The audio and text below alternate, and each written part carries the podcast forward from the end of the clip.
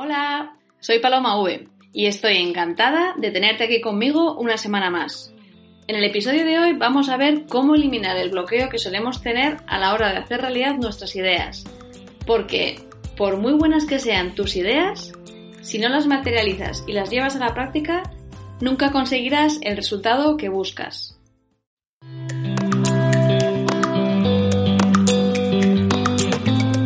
Hola, soy Paloma V emprendedora, divulgadora de liderazgo personal e inconformista por naturaleza.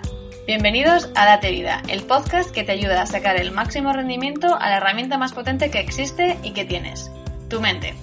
El 80% de tu éxito depende directamente de ella y por ello, cada semana comparto contigo una técnica basada en la neurociencia y en la experiencia que te permitirá ser más efectivo en tu camino hacia el éxito.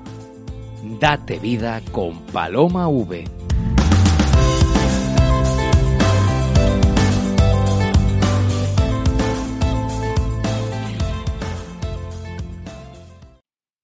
A mediados de febrero de este año me cambié de casa aquí en Londres.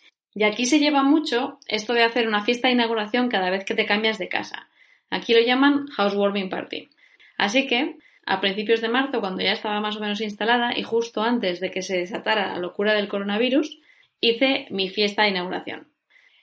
Vinieron muchos amigos. Es verdad que la mayoría de ellos eran españoles, pero había un poquito de todo. Y me hizo mucha gracia que cuando estábamos en mitad de la fiesta, se acercó una amiga mía danesa y me dijo Hay que ver qué suerte tienes que tu comunidad española te ha cogido y te ha hecho tan fácil aterrizar en Londres. Yo no daba crédito. ¡Fácil! ¿Cómo que fácil? Yo llegué más o menos hace un año y medio a Londres y durante los seis primeros meses no conocía a nadie. Solo tenía aquí una amiga que iba por su tercer hijo y no me hacía ni caso. Así que estaba sola ante una ciudad que desconocía. Pero yo tenía muy claro que para yo estar bien necesitaba encontrar a gente con la que encajar. Así que tenía dos opciones. Me podía quedar en casa esperando a que los amigos me cayeran del cielo, cosa que no iba a ocurrir, para luego quejarme sobre qué dura la vida y qué difícil era esta ciudad. Esa era la opción fácil. La otra opción que tenía era pasar a la acción y buscar proactivamente cómo construirme una comunidad. Me decanté por esta segunda opción y empecé a ir a todo tipo de eventos. A eventos de antiguos alumnos de mi universidad, fiestas que organizaba un amigo de un amigo de mis amigos. me ponían en contacto y yo acababa allí en una fiesta en la que no conocía a nadie. La verdad es que no fue nada divertido. A nadie le gusta ir a un sitio donde no conoces a nadie y tienes que ponerte una sonrisa y dar la mano a todo el mundo y hablar de, del tiempo. Muchas veces hubiera dado lo que fuera por quedarme en casa y no ir por quedarme en casa leyendo un libro tranquilamente, en mi zonita de confort. Pero yo sabía que era muy importante que me hiciera hueco socialmente para poder adaptarme a esta ciudad. Así que decidí tomármelo como un trabajo. Para mí esto del networking o de socializar era un trabajo. Y yo tenía que ir a un número determinado de eventos y pues ir conociendo gente. Tras seis meses, más o menos, empecé a recoger los frutos y después de tantas situaciones incómodas, y de tanto obligarme a salir de mi zona de confort y a exponerme a entornos desconocidos, empecé a crear una buena comunidad de, amigos, de gente a, mi alrededor con la que compartir mi vida aquí en Londres. Y la verdad es que yo me siento una afortunada. Pero es suerte, como me dijo mi amiga danesa, porque qué casualidad que la suerte siempre te encuentra trabajando. Tanto me metí yo en el papel que cuando en verano me volví a, Santander, a mi ciudad, tuve una boda y estando yo en la boda tenía el chip de socializar de Londres y en lugar de quedarme tranquilamente hablando con mis amigos de toda la vida, no paré hasta que saludé a todos y cada uno de los invitados. y mis amigos no daban crédito, me decían, pero tú qué pasa, que te has vuelto unas relaciones públicas. Y es que lo tenía súper integrado en mi nuevo estilo de vida. Lo de socializar era un trabajo para mí. A diferencia de este enfoque de pasar a la acción por el que yo opté, mi amiga danesa había optado por la primera opción, por la de quedarse en casa y esperar a que los amigos le cayeran del cielo.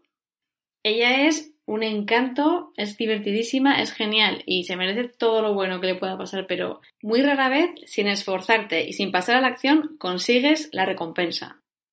Por regla general es allí, fuera de tu zona de confort, donde ocurre la magia, donde ocurren las cosas buenas. La mayor parte de nuestros problemas vienen causados por dos motivos. El primero es que actuamos sin pensar, es decir, mucha práctica y poca teoría.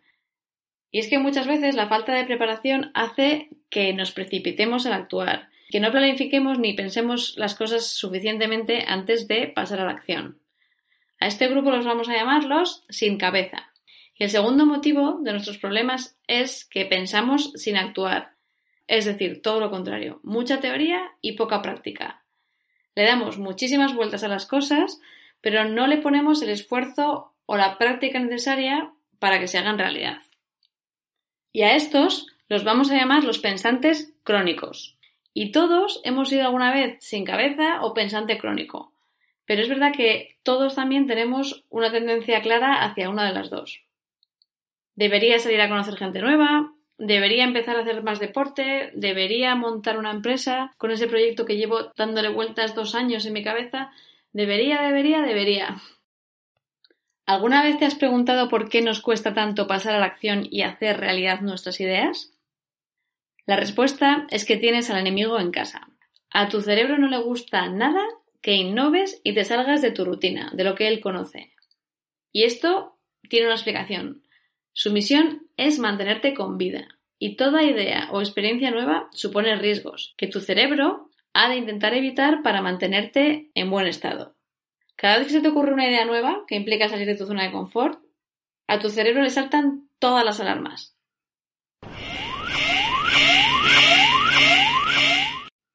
Todo lo desconocido para él es un riesgo. Y la misión principal de tu cerebro es detenerte ante cualquier idea que implique riesgo, incertidumbre, estrés o posibilidad de que sufras cualquier tipo de daño, ya sea físico o emocional. Todo lo que sea salirte de lo que él conoce no le va a gustar. El pequeño problemilla es que la felicidad, los logros, la satisfacción suelen estar justo al otro lado de la zona de confort. Suele requerir que tomes riesgos. Tu misión en esta vida es ser feliz.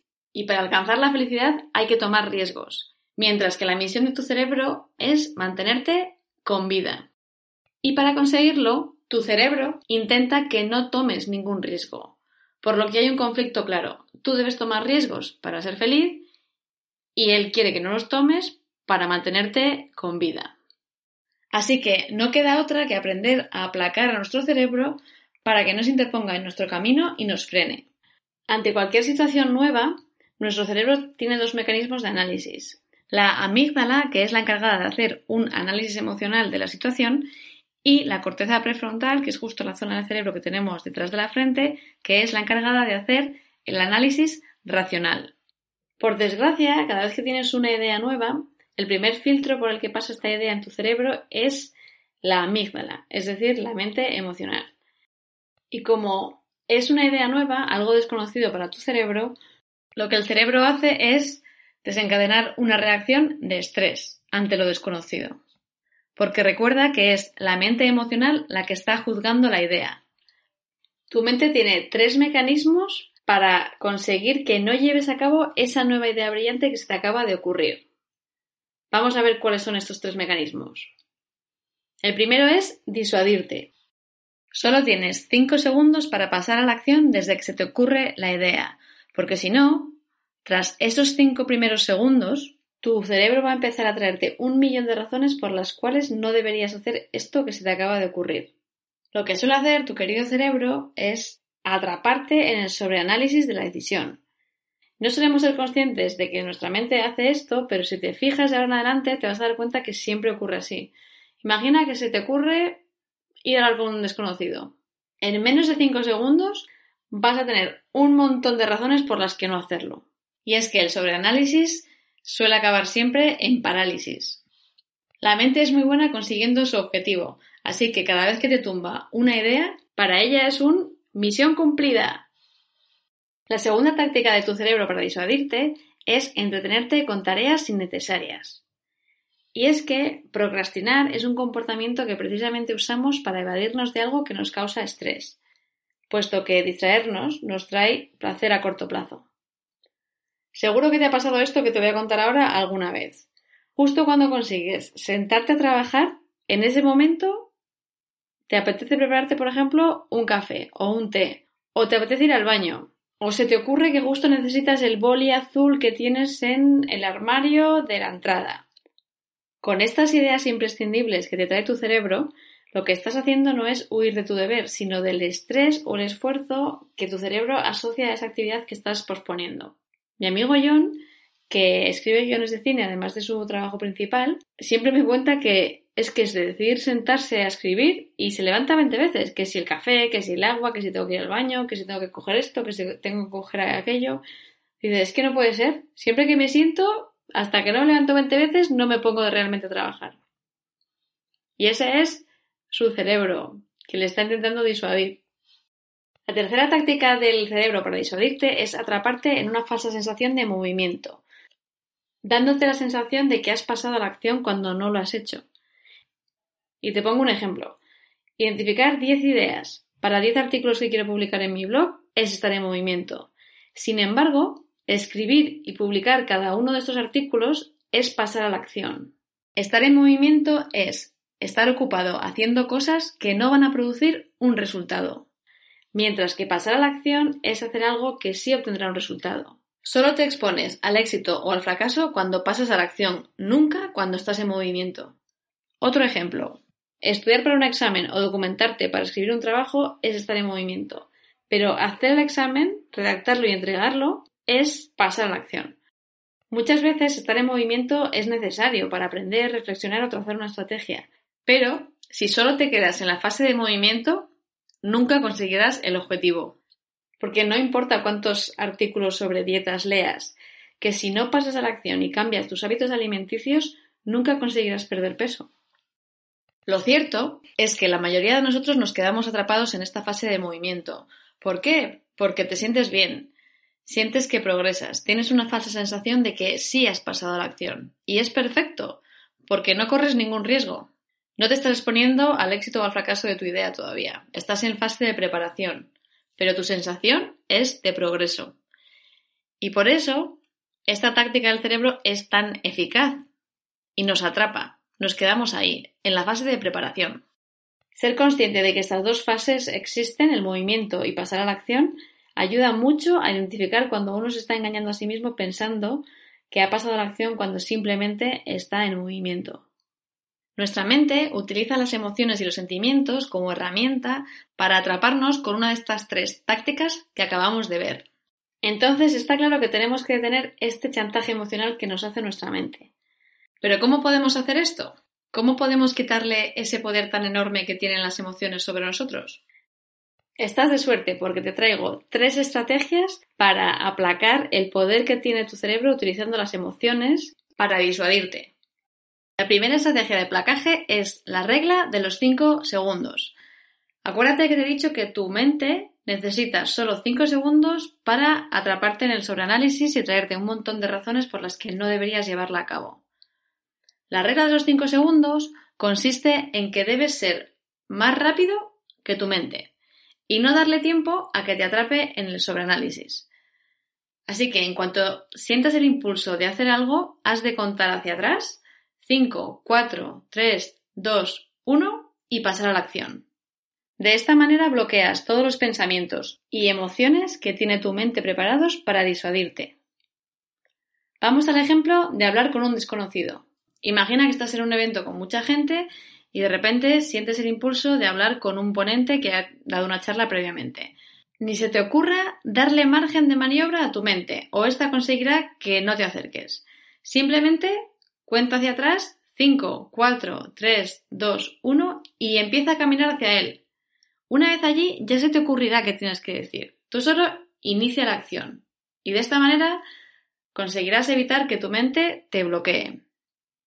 Esta regla, de lo sencilla que es, parece una tontería, pero Mel Robbins tiene un libro entero escrito sobre esta regla y existe evidencia científica de que esto funciona así. Así que te animo a que lo pruebes y que lo juzgues por ti mismo. La segunda estrategia de placaje consiste en vincular tus acciones a tus palabras, que básicamente es hacer todo aquello que dices que vas a hacer. Cuando te comprometes con tu palabra, lo que estás haciendo es evitar que tu estado emocional tenga influencia alguna en tus acciones. Simplemente ejecutas lo que has dicho que vas a hacer. Independientemente de cómo te encuentres, de si te apetece o no, simplemente haces lo que has dicho que vas a hacer. Recuerda que el arma de tu cerebro son las emociones.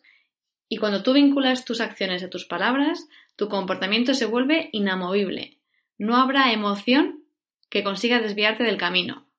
Imagina que te has comprometido a ir cuatro veces a la semana al gimnasio. Has ido tres, te queda la última, es domingo y no te apetece nada. Tienes dos opciones. O hacerle caso a tu emoción y no ir, o comprometerte con tu palabra y ir porque has dicho que lo vas a hacer. Las personas que se guían por sus emociones no irían ese día al gimnasio, pero las personas que están comprometidas con su palabra irán ¿Qué ocurre cuando sigues esta estrategia? Que también te piensas mucho más lo que vas a decir. Mides mucho más tus palabras y evalúas si vas a ser capaz o no de llevar a cabo lo que estás diciendo. Así que es una estrategia positiva en todos los aspectos. Y la tercera y última estrategia de placaje consiste en pensar en acciones y no en emociones. Muchas personas dicen que quieren algo, pero en realidad no están dispuestas a poner el trabajo que requiere conseguirlo como le pasaba a mi amiga danesa. Ella quería crecer su comunidad de amigos aquí en Londres, pero no estaba dispuesta a pasar por todo lo que hay que pasar para conseguirlo. La clave de esa estrategia es pensar siempre cuál es la siguiente acción que debo tomar para acercarme a mi objetivo. Cuando piensas en acciones, bloqueas a las emociones. No le das margen a la duda, al saldrá bien, no saldrá bien, lo debo hacer, no lo debo hacer. Simplemente te centras en la siguiente acción. Un ejemplo de persona que aplicaba esta tercera estrategia a su vida es Michael Johnson. ¿Te acuerdas de él? Michael Johnson fue un corredor americano que ganó cuatro oros olímpicos y ocho campeonatos mundiales. Vamos, un atleta excepcional. A Michael una vez le preguntaron cómo conseguía mantener la concentración en situaciones de una presión enorme. Y lo que él respondió es que él siempre piensa únicamente en la siguiente acción que debe tomar en ese momento para acercarse a su objetivo. Y así, cuando estaba en el pico de su carrera, a punto de empezar una competición con 100.000 personas viéndole en el estadio y 3 billones de personas viéndole a través de la televisión, él dijo que sus únicos pensamientos eran ahora bajo la cabeza, tomo la posición de salida, estiro los brazos y salgo como una bala. Él no pensaba en todo el ruido, toda la gente que le estaba viendo, toda la presión, qué pasaría, si lo conseguía o no. Él simplemente estaba pensando qué pasos debía dar para conseguir su objetivo, que era ganar la carrera. Y sí, en esa competición ganó la medalla de oro que se jugaba. Y en ningún momento pensó que debía ganar la medalla, sino pensaba en cada acción que tenía que tomar para acercarse al paso siguiente. Y en esto consiste pensar en acciones. Bueno, en este capítulo hemos visto muchas cosas, así que nos va a venir muy bien recapitular para saber cuáles son las ideas claves con las que nos tenemos que quedar. La primera es que tu mente y tú tenéis objetivos distintos. Ella busca tu supervivencia y tú persigues tu felicidad. Ella, para conseguir su objetivo, necesita evitar que tú corras riesgos y tú, para conseguir el tuyo, debes tomarlos. El segundo punto es que cada vez que se te ocurra una nueva idea que te haga salir de tu rutina o de tu zona de confort, tu cerebro va a utilizar todo el poder de las emociones para atraparte en uno de estos tres mecanismos y evitar que lo lleves a cabo. Estos tres mecanismos son disuadirte con el sobreanálisis, entretenerte con tareas que son innecesarias y atraparte en una fase de movimiento que te da la falsa sensación de que has pasado la acción y que te estás acercando a tu objetivo. La última idea con la que te tienes que quedar es que existen tres estrategias de placaje emocional para que tu cerebro no se salga con la suya y tú sí que puedas hacer realidad todo aquello que te propongas. La primera es la regla de los 5 segundos para evitar que tu cerebro te atrape en el sobreanálisis. La segunda estrategia es que debes vincular tus acciones a tu palabra. Y la tercera es que pienses en acciones en lugar de emociones.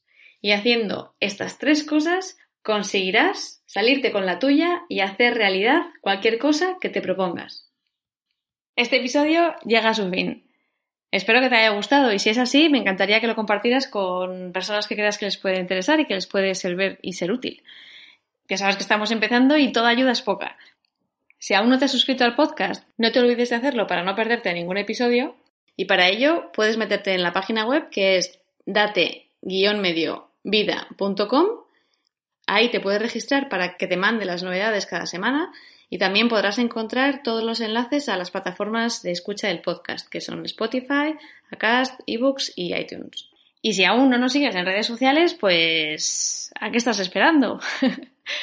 Me puedes encontrar como arroba date mucha vida en Facebook y como paloma barra baja v, escrito UVE, en Instagram. Ahí se publican cosas un poco diferentes, eh, pero que, que complementan todo lo que hablamos aquí en el podcast. Así que nada, un millón de gracias por acompañarme hoy y te espero la semana que viene. Y ya sabes, a darte mucha vida. Un abrazo.